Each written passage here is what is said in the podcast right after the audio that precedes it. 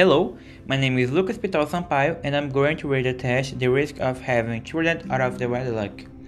For the first time in the United States, a mandatory 53% of babies born to women under the age of 30 are born to single mothers.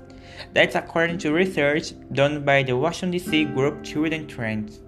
After some stabilization in the 1990s, rates of adult wedlock births in the United States have gone back to skyrocketed. Children born out of the wedlock face obstacles in every area of, of life when compared to those born to married parents, from financial security to emotional well-being. The odds are they will have a daughter time. Interestingly, the fastest growth in unmarried births for years has been among white women in the 50s with some college, college education. But what about the woman?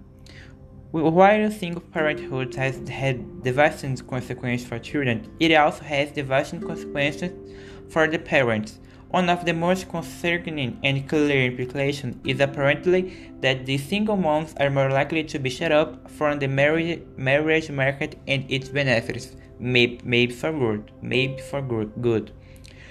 How tragic we've moved from a saving woman children first culture to, to one that so easily relates than being put at such risk.